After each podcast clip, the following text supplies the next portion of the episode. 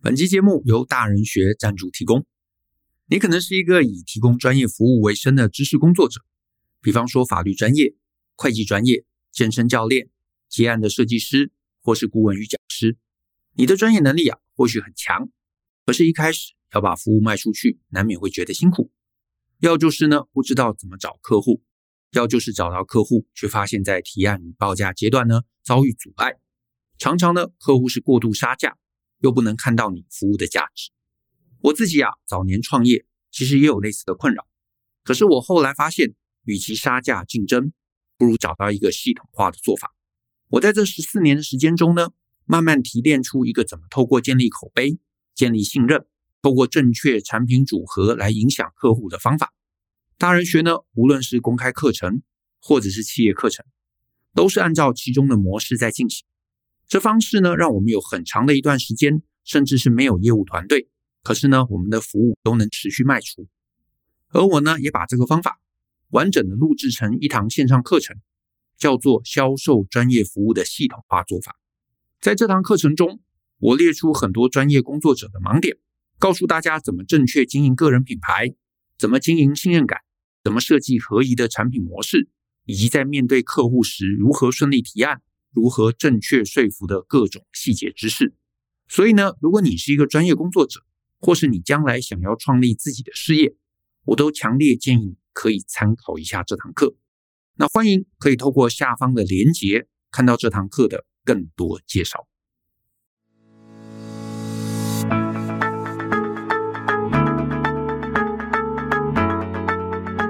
欢迎收听大人的 Small Talk，这是大人学的 Podcast 节目。我是 Brian，老师好。今天这集呢是很受大家喜欢的职业大百科系列。好，我们访问了很多很特别职业的人来跟大家分享他们的甘苦谈。你要不要猜猜看这集是什么？啊，不用猜了，你点这集的时候上面已经有标题了哈。我们今天呃要访问一个我觉得我自己很感兴趣的一个职业，叫做运动防护员。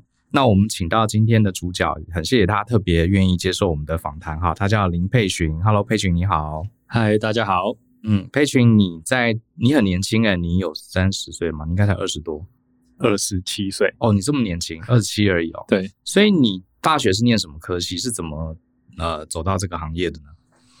我大学是念体育系，然后硕士才是念运动健康科学。运动健康科学，OK，然后。嗯，一开始会接触到这个专业是，嗯，我从国中开始都都是体育选手，我之前是脚力选手。哦，你是脚力？对对对。所以其实，在整个选手的生涯当中啊，其实都是会受到大大小小的伤。然后，其实我们之前在高中的时候也没有什么防护员的这个这个服务，对。然后是，嗯。大学的时候有机会进到国训中心，那个时候去集训了一个月，然后接触到呃运动防护员这个职业，然后才发现说，哎、其实他们对运动选手在受伤之后的照护，还有呃后续的训练建议，其实蛮有帮助的。后来就觉得说，哎、这一块其实自己蛮有兴趣，想要了解看看，然后跟自己之前的经历背景也蛮像。对，所以想说，后来没有当选手之后，就开始学了这些东西。这样，我不知道你是角力选手，本来看的那个他是很斯文，我以为他是学那个医疗相关的。不过你讲完你是角力选手，我就瞄一下他非常粗壮的手臂，很有说服力。好，诶，那像我这个外行人，讲到运动防护员，我第一个脑海中跳出来的印象，就比如说。啊、像我最近在看温布顿网球赛啊，这种国际的赛事，这个选手下去休息，甚至是受伤的时候，马上就会有一个防护员过来帮他按摩，帮他呃处理。那这是我们一般人对运动防护员的印象。可是除了在比赛以外，运动防护员主要的工作是什么？可以呃跟我们这些小白大概介绍一下。嗯，运动防护员他除了比赛过程中的一个紧急伤害的处理之外，在平常，呃，选手训练的过程中，他需要去了解选手今天的状况怎么样，是不是有过度训练，然后产生太多疲劳，可能会导致运动伤害的问题。然后像一些室外的项目，可能就要去注意他们有没有热疾病的问题，就是中暑的风险啊，或者热衰竭的风险，这些其实都是要考虑进去。等于是说，呃，一些选手他平常在训练的过程中，随时就要有运动防护员在执行他们身体状况的监控，是这样吗？对，现在像现在教育部体育署，它有个计划，就是呃，所有的高中只要有体育班的高中，它都需要配有运动防护员在校园里面。哦，就是一般的学校只要有体育的科系的是是这样吗？就是他们有专属的体育班。哦，有专属体育班的，对对对，有运动校队。要几个啊？一般一般一个学校是配一个，所以有两班就要两个。还是说？欸一间学校哦，一间学校配一个专属的运动防护员，对，然后他就是要面对所有的学校所有的选手，嗯，对，所以他其实并不是只有在那种出国比赛的职业选手或是呃国家代表队才会有运动防护员，现在连一般的学校，只要他有体育班的，都会有这样的配置，就对了。对对对，那这样看来，运动防护员的这个未来的呃空间是越来越大，对不对？嗯、呃，现在。毕业之后的工作场域主要可以分成是进到职业球队，或者是去到校园，就是有体育班的学校。然后再来就是有一些职业选手，他会聘个人专属的防护员，就是你只服务他。然后像我们有一些网球选手，他可能一次出国，他要去很多个国家不同的比赛，然后那个防护员就是跟着他到处跑，随行。对对对，然后随时掌控他的状况，然后嗯，比完赛之后的恢复伸展。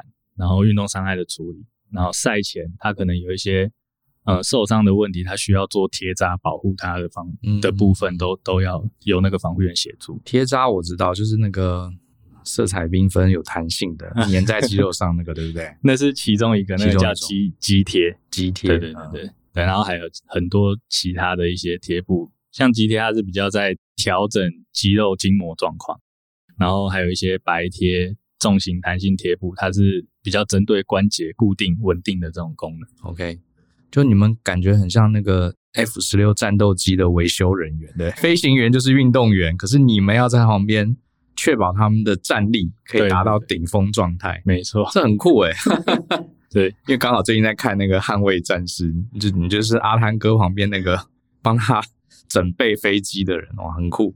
诶，那我问一下，你做几年了呢？毕业开始接触这个工作应该是五年哦，也五年了。对对对，可不可以分享一下你？那你是你是属于哪一种？你是在学校里的，还是跟着球队的，还是跟着个人的？我现在算是个人工作室，这也是另外第四种可以发展的方向，对不对？对，对，嗯，个人工作室，那你主要的客户服务的对象是谁？嗯、呃，我们现在服务的对象大部分都是一般人比较多啦，有一些人他就是有。平常就有运动习惯，然后自己很喜欢运动，然后在运动过程中，他就很容易发生一些受伤的问题。对，然后我们会跟他讨论，嗯，他平常从事的运动是什么，针对他这个运动专项需要的能力去做后续的，比如说他受伤之后的处理，然后疼痛状况没有问题了之后，他可以开始进入到训练阶段，然后他该做什么训练是他。这一个专项需要的能力，对，然后去帮他安排后续训练的课表，这样子。OK，我个人是蛮好奇，就是我想知道你的客户是大概是什么样的人。比方说，像我，呃，其实不常运动，偶尔就去健身房或是去呃跑跑步。我有请过那个健身教练，可是我就不会想到说，哎，个人也要去找这个运动防护员。所以你的客户大概是那种非常喜欢运动，或是要参加铁人三项的人，还是？可能就是一个业余选手之类，大概是什么样的人会去找你的工作室服务？其实什么样的人都有，就是一般的上班族啊，然后喜欢运动的人，然后有些职业的选手，其实都有。对，其实服务的客群蛮广的。对，那你们的工作跟呃健身教练，或者是所谓的呃有一些我外面看到很多这种小型的复健诊所，大概主要的区隔在哪里？像复健诊所，他们大部分都是物理治疗师。对，然后物理治疗师他们比较专注在徒手的治疗，然后仪器仪器的使用，像超音波、牵引机，然后光电冷热这一块比较常用。嗯，他们在整个课程的培训，他们会分成四科，就是会有骨科、神经科、小儿跟心肺。那防护员跟他们比较类似的部分，就只有在骨科方面，对，然后其他的部分是防护员在培训的过程中没有的内容。对，物理治疗师在培训的过程中，他们会针对各个部位，嗯，常发生的伤害急转做就是介绍跟评估，但是他们比较不会针对运动伤害比较，就是这个运动比较常发生哪一些运动伤害去做特别的介绍。懂懂、哦。对，然后像教练。教练他们在训练的过程中，他们比较不会接触到运动伤害该怎么处理，然后，呃，伤害发生之后，在每一个阶段，他可以做哪些训练是安全的，这个是教练这个部分比较缺少的的概念。对，但是，呃，教练对于整体的肌肉功能提升，然后体能的提升，他们比较专精。然后教练他可能还可以分成就是。他是专项的肌力体能教练，就比如说，for 某一个运动项目，他特别专精，知道他们需要什么能力。对，然后再来还有就是，嗯，教练可能还有健力、健美、举重这种等等的专长不一样。了解，对，我大概有点懂，可不可以这样说？就是说，呃，健身教练他可能比较擅长这个，比如说他是重训的教练。他就特别懂重训这个运动，然后他会有一些方法教这个他的客户提升体能表现。那物理治疗师比较对于，比如像你刚刚讲的骨科，好，骨骼结构背后的这个受伤的机转比较了解，可他比较不懂运动，所以你们有点是结合两者所长，你们又非常懂运动，特殊的运动本身的对身体带来的影响，然后你们也在那个人体的骨骼肌肉这方面，你也有办法帮他做修复。有点像是一个结合体，对不对？各取所长。对对对对对。嗯嗯哦，难怪确实这个职位越来越重要。因为比如说，我是假设我是一个网球选手，我觉得身体不太舒服，我去找复健，他可能会让我舒服一点，可是他不会在意我是做什么运动受伤的，他也不会在意我未来，比如说我挥拍、正手拍、反手拍，我该怎么调整什么之类的，也许他不会管，对不对？那教练的话，他可能教我怎么打球。可是他可能对我身体里面的一些结构、一些呃动作，他可能就不是他最懂的。然后你们就是结合这两者，都会碰到一些物理治疗师，他比较倾向在恢复这个人的日常生活功能，或者是他的职业上受到什么样的限制，导致他没办法好好的工作。对，那他们就是比较专注在恢复日常生活功能。那教练比较像是呃防护员，把问题。处理完之后，要提升肌力表现，这时候就会交给肌力体能训练的教练去做整体肌肉的功能提升。那防护员比较算是介在两者中间，就是他需要懂一些伤害，在各个过程中他可以做哪些训练，他他要知道说他衔接后面的肌力训练的时候，他应该具备什么样的运动能力。OK，，OK，了解了解。那我好奇问一下，你在这一行做了这么多年，你觉得这份工作为什么你会就是做的非常有感觉、很有热情，甚至还有自己工作室？你觉得这份工作让你最有成就感的地方在哪里？我觉得就是可以看到你服务过的每个学生，他可以嗯，从他本来会不舒服影响到生活，然后可以把这个问题解决之后，他又可以回到运动场上，可以安全的运动。对，就是在帮助每个学生解决问题这一块获得蛮大的成就感。那，嗯、呃，自己之前是选手，所以其实在，嗯、呃，这整个过程中，其实有一些事情自己都经历过。我知道说，在这个过程中，他遇到什么样的状况，对，比较能够感同身受，这个就很重要。嗯，对，呃，可不可以举一两个你客户的例子呢？也许你不用把他们真实的名字讲出来，是讲一讲他们当时。本来是什么样的选手，然后后来遇到什么状况，然后你是怎么样帮助他们回到场上？那其实我们现在嗯做蛮多，就是那种膝盖十字韧带手术的的人，然后手术之后不能正常的走路，然后要恢复他的活动度，然后慢慢训练他的运动功能，到他想要回到，比如说他是因为打篮球受伤，他想要继续打球，对，那。嗯，其实这这类受伤的人不一定是选手，他可能是一般，啊就是喜欢做这项运动的人，但是他受了这个伤，那嗯，在他之前受伤之前，他没有接触过很完整的训练的时候，其实，嗯，许多人他在经过我们一连串的复健跟训练之后，他的运动表现、他的肌肉力量，或者是他比如说跳远的距离，它其实是比之前都高非常多。所以在受伤之之后，反而他达到他就是此生可能体能最好的状态。哦，还有这样的事情，因为我以前。非常喜欢打篮球，十字韧带受伤是很严重的。我以为他是大概就这辈子就不要打篮球，只能游泳了。其实还是有办法。呃，第一个要动手术，当然手术完之后，如果好好的复原，还是有办法。甚至像你讲的，如果给他更好的指导，他甚至比之前更好。对，但是其实这个伤害再受伤的比率非常的高了。对，所以在呃受伤恢复的这个阶段，就必须要把。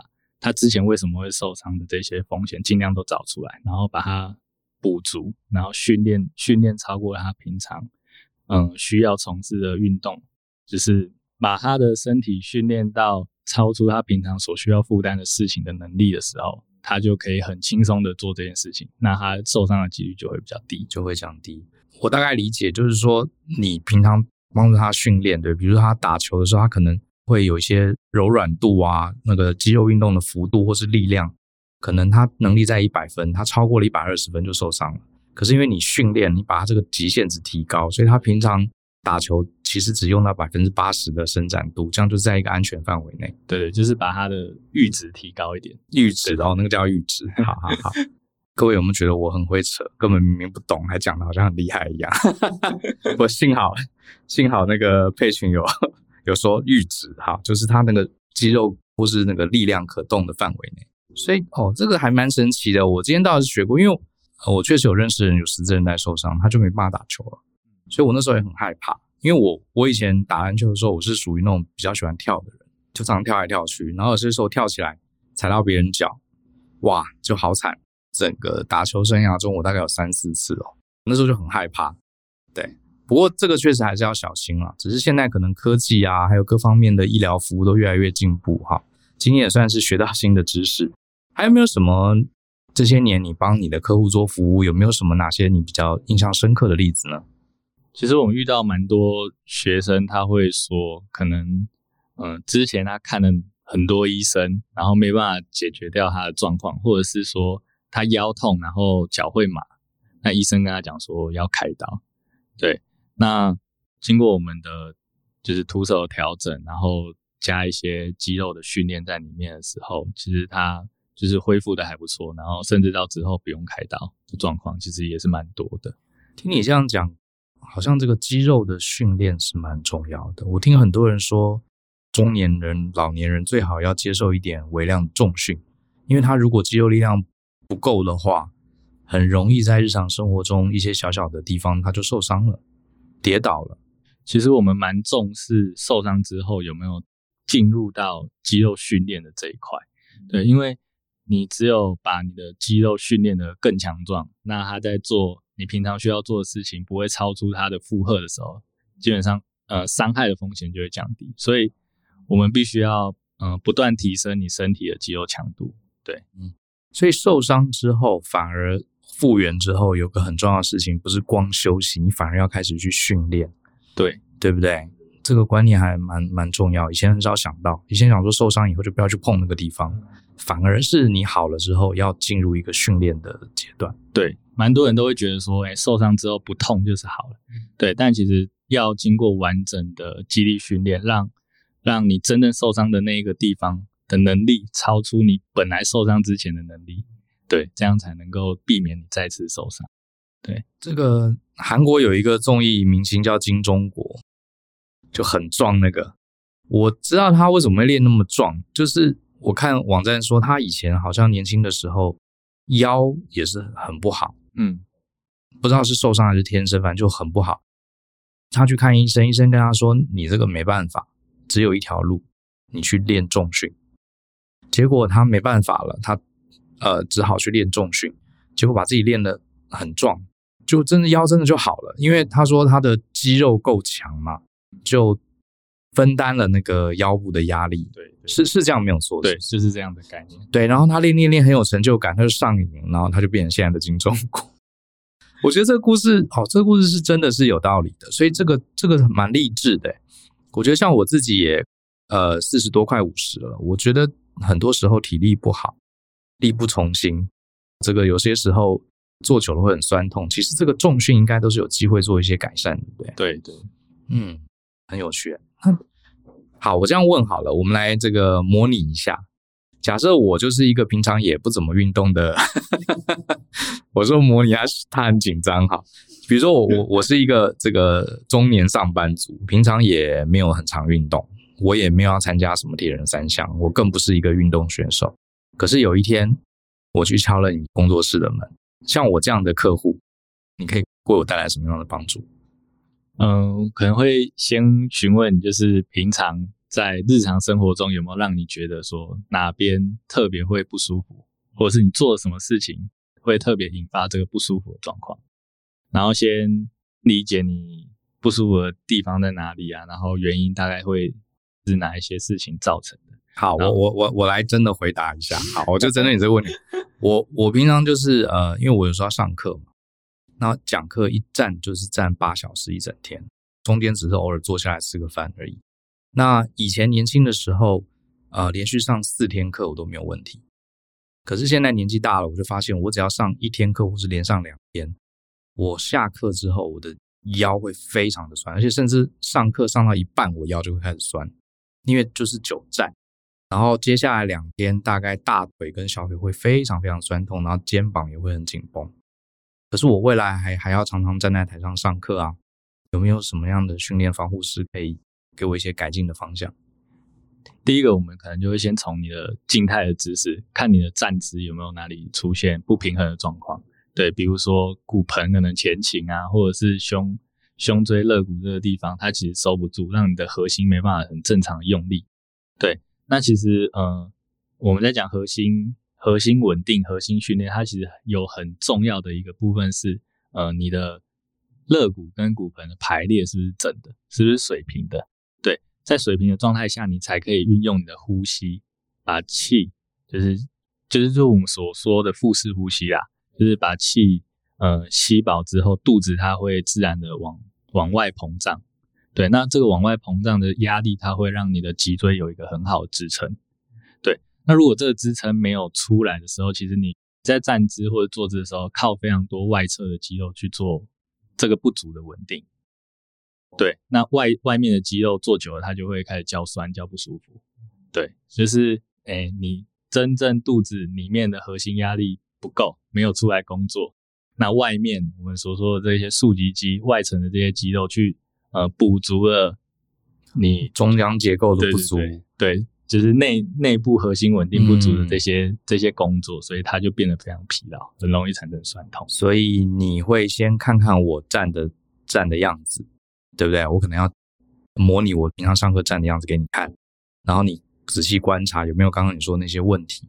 然后呢，假设我就是真的如你所说，就站歪歪的，然后，然后我们就会开始去嗯评估说你这些腰酸的问题有没有本身结构上的损伤，就是你呃可能腰椎有没有什么椎间盘突出啊，然后会麻的这些症状，如果都没有，那我们就可以。嗯，稍微放松一下过紧的肌肉，然后就可以直接进到嗯呼吸训练，让你的核心稳定增加。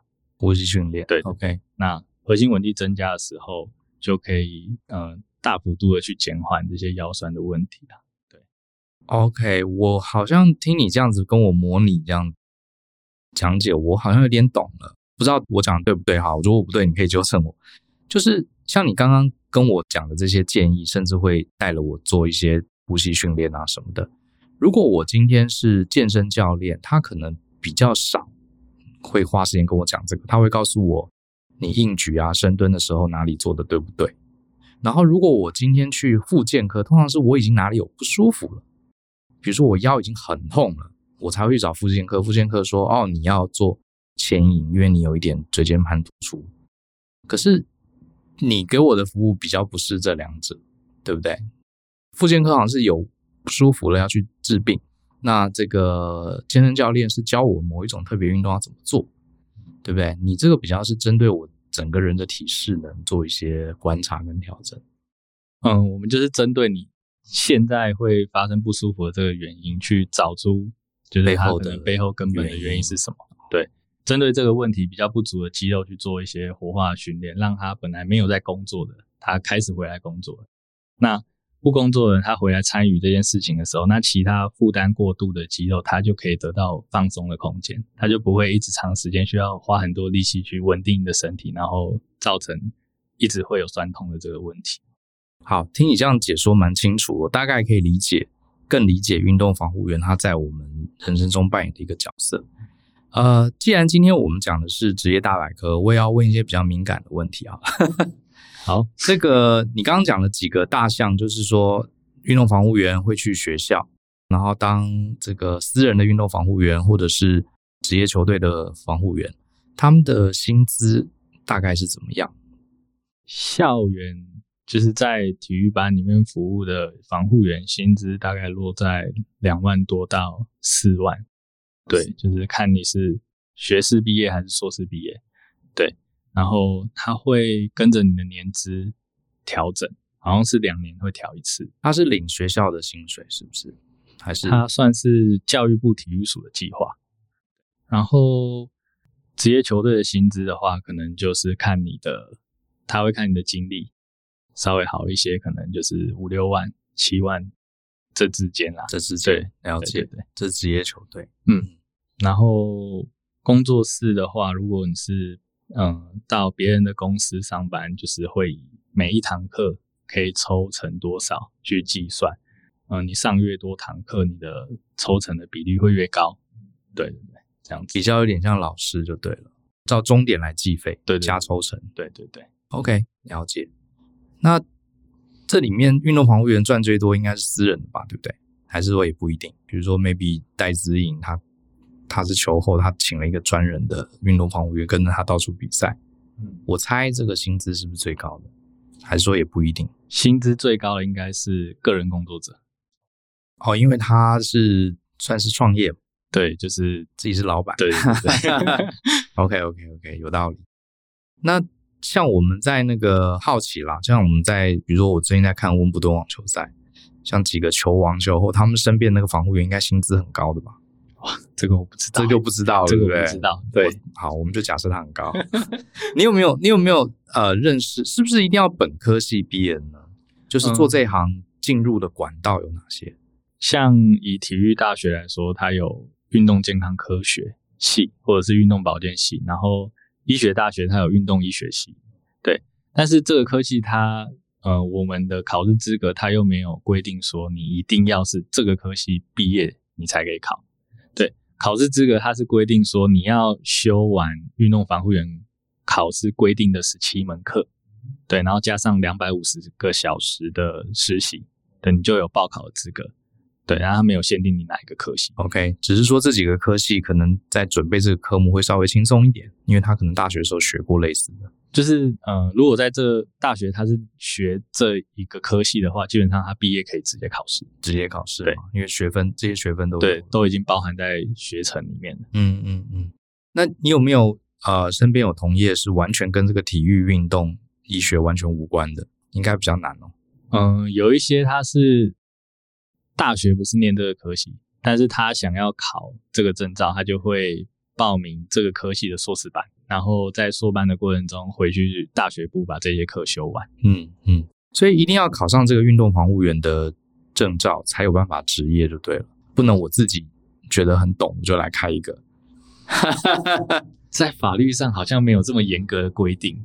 在台湾的话，你如果建筑师嘛，你要签证，你是不能自己乱签证的，你必须要国家考试的资格。嗯、医师也是，会计师如果要签认这个。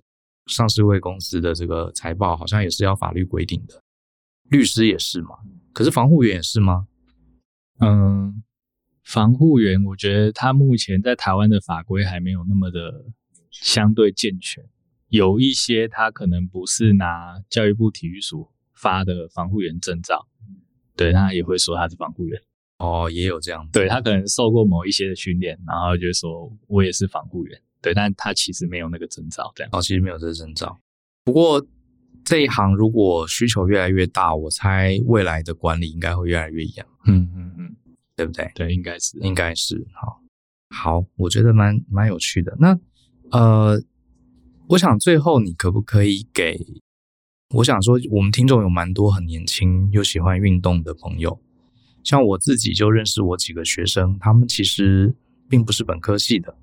呃，也有是本科系的，可他们对运动非常有兴趣，然后他们也想走防护员或者是这一类相关的职业。你有没有什么建议给他们？应该说这个工作，我其实是担心他们会不会想太美好了啊。当然，他们自己会去准备考试啊什么的。就是这份工作有没有什么，他们进入之前你给他们一些提醒？我觉得第一个就是要不怕累，因为进来到开始学这些东西的时候，在实习的阶段，其实嗯。许多的运动校队，他们是，嗯，训练时间你需要一直跟着，你需要看，然后在选手他可能，嗯，训练完之后身体是湿哒哒的、臭臭的，然后你要帮他处理这些运动伤害的问题。对，再就是工作时间可能会很长，对，因为如果你是进到一个团队里面，你变成是二十四小时，你需要待命的状态，只要选手有任何问题，你都需要协助处理。对，了解。可是，如果这些呃挑战你能接受的话，就像你刚刚讲，他其实还是蛮有成就感的。对对对，然后看着你服务的人这样子越来越好，嗯，然后还有就是，嗯，自己必须要嗯亲身尝试过很多的训练方式，就你要会做。自己要下来做，对，你自己要先会做，你才有办法教别人这个东西怎么做。因为有时候是你真的执行过一次了，你才有办法掌握这个诀窍，然后知道怎么告诉别人说这个动作的诀窍是什么，该怎么样训练比较对。对，所以，嗯，其实防护员他也需要非常懂怎么训练，甚至你自己要会训练。对，我觉得你最后这一点提醒的非常好。其实很多行业都是这样子，我们老师也是，你教人家管理的方法，可是你自己从来没有去。为你自己啊，或者你的公司去实验新的管理方法，你只是拿书讲给别人听，那个其实久而久之很空的，嗯，对不对？好，好啊，非常好，我觉得今天又让我多了解一个新的职业，那也希望这个有兴趣的朋友，哎，我们要在网络上或是哪里找到你的资讯吗？如果想要多了解你的工作室的话，嗯，我们叫耐汗运动防护，对，然后英文的话是 ninety percent。Ninety percent，对对对，为什么要叫 ninety percent？呃，ninety percent 的话是我们判定一个伤害，它能不能够回到运动场上的安全标准，就是你受伤之后，你至少要恢复到跟你健测那一边有百分之九十的水准，才能够算是比较安全的回场，对，比较不容易再产生运动伤害。对，这个名字很不错，就非常的务实哈。否则一般人那个打嘴炮都说我们 one hundred percent，two hundred percent。可是真正专业的知道，我们的目标是 ninety percent，对不对？好，非常好。那我们也会把你的工作室放在我们的节目下面。有兴趣想了解这个行业，或者是你觉得啊、运动防护会为你的好身体、为你的运动表现带来帮助的人，也许你也可以呃参考一下，不好？好，谢谢你来今天的节目，相信思考，勇于改变。我们下次见，拜拜。